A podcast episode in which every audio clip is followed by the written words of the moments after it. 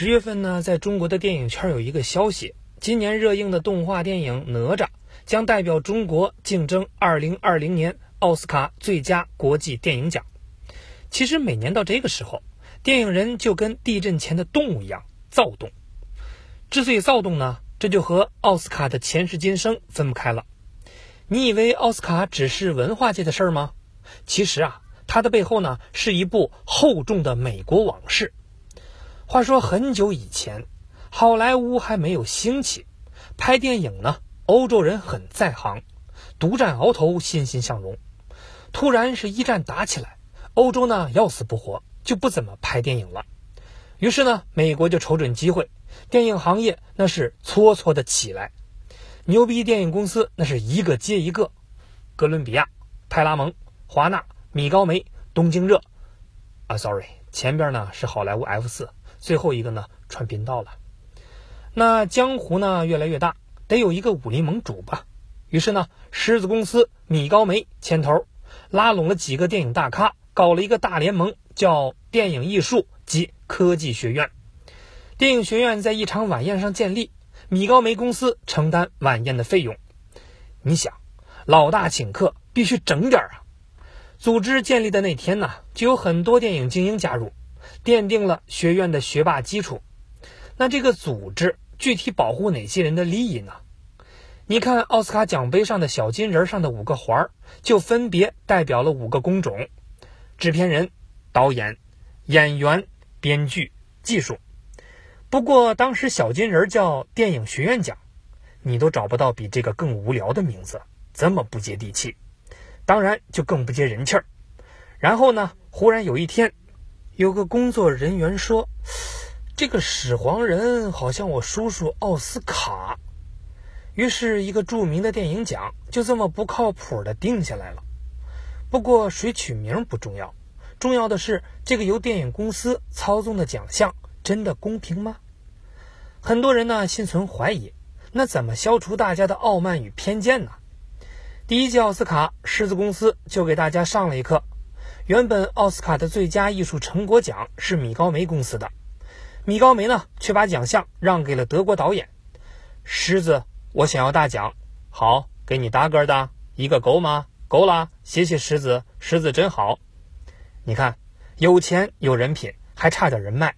狮子呢趁热打铁，在一次颁奖晚会上请来了政界大佬、州长和副总统，不仅公平公正。还有业界巨头和政界大佬实力镇场，这事儿怎么看怎么靠谱。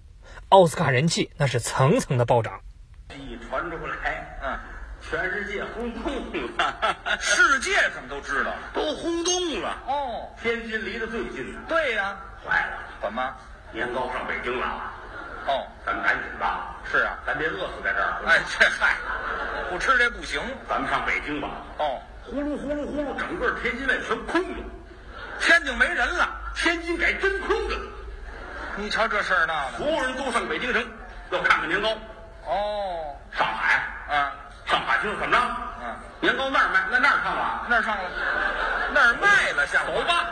啊，飞机票，嗯，轮船，嚯，开车，哎呀，船票都卖没了，那怎么办？来一个洗澡的盆。搁到黄浦江给做好了啊！来俩擀面棍，哗！哎呀，不过世事无常，很快呢，奥斯卡就遭遇了成长的烦恼。啥事儿呢？原来政府换届了，新官上任三把火，把把都烧到了电影节。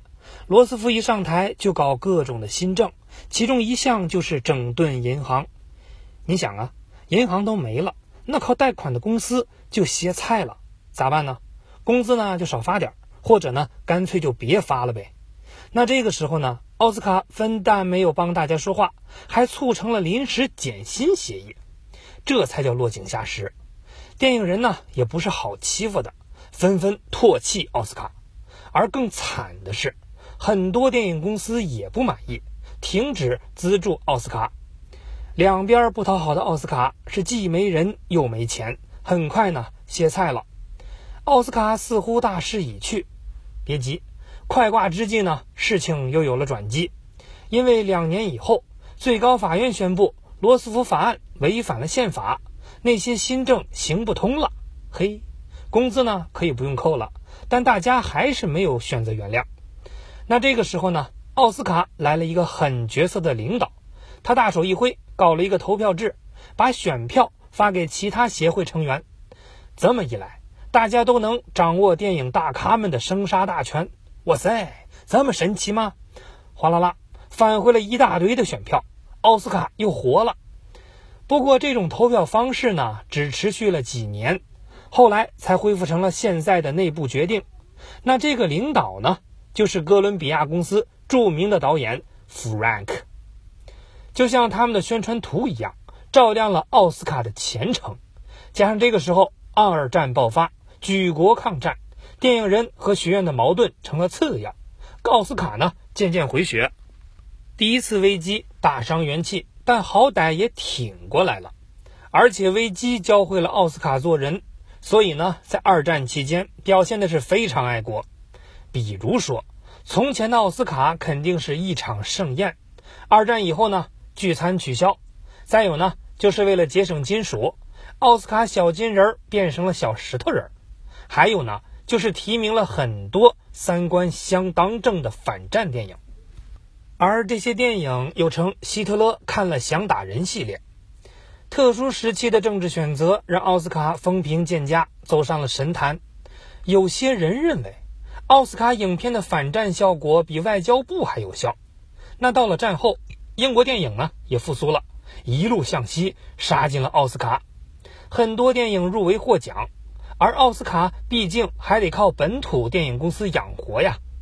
拿着美国人的钱给英国人颁奖，砸自己的锅，很多人觉得这是人干的事儿吗？就这样，奥斯卡呢又慢慢失去了金主爸爸，咋办？这个时候电视火了，那是男女通杀。结果看了半天，电视里除了米老鼠就是唐老鸭，就没啥正经的玩了。他们没有，奥斯卡有啊。别的不说。明星呢就跟土豆子一样多，于是奥斯卡就把颁奖典礼弄到了电视上，嚯，收视率那叫一个哇哇叫啊！终于呢，通过出售电视的转播权，奥斯卡实现了经济独立，翅膀自然也硬了。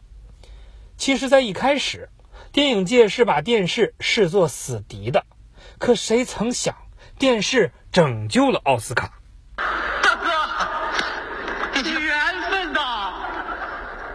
不过有钱了就能胡来吗？显然不行。几年前呢，一个叫麦卡锡的官员就瞎弄瞎管，政治干涉各界，人人是草木皆兵。奥斯卡呢也没能幸免。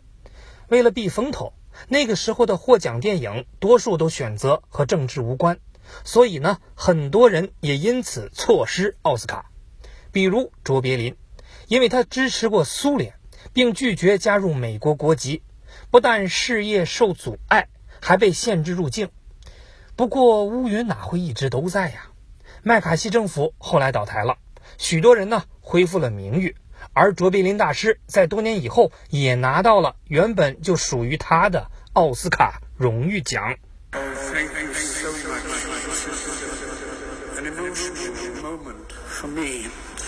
and words seem so futile, so feeble.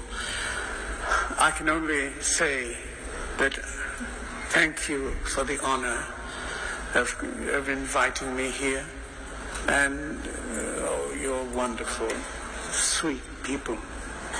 Thank you.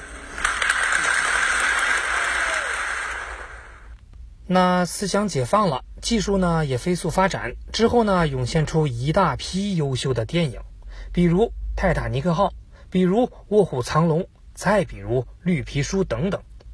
受黑人民权运动影响，也诞生了很多相关获奖影片和黑人演员。凭借资格老、实力强、人脉广，奥斯卡虽然经历了风风雨雨，依然雄霸天下。不过，为了顺应时代。由最初的肃穆的典礼，变成了集炫富大会、时装表演、热点制造和影片评选为一体的时尚大秀，而中国参与这一盛宴的机会也越来越多。好了，奥斯卡的历史呢就扯到这儿。最后呢，希望此次哪吒有机会获奖。If I climb the highest mountain just to you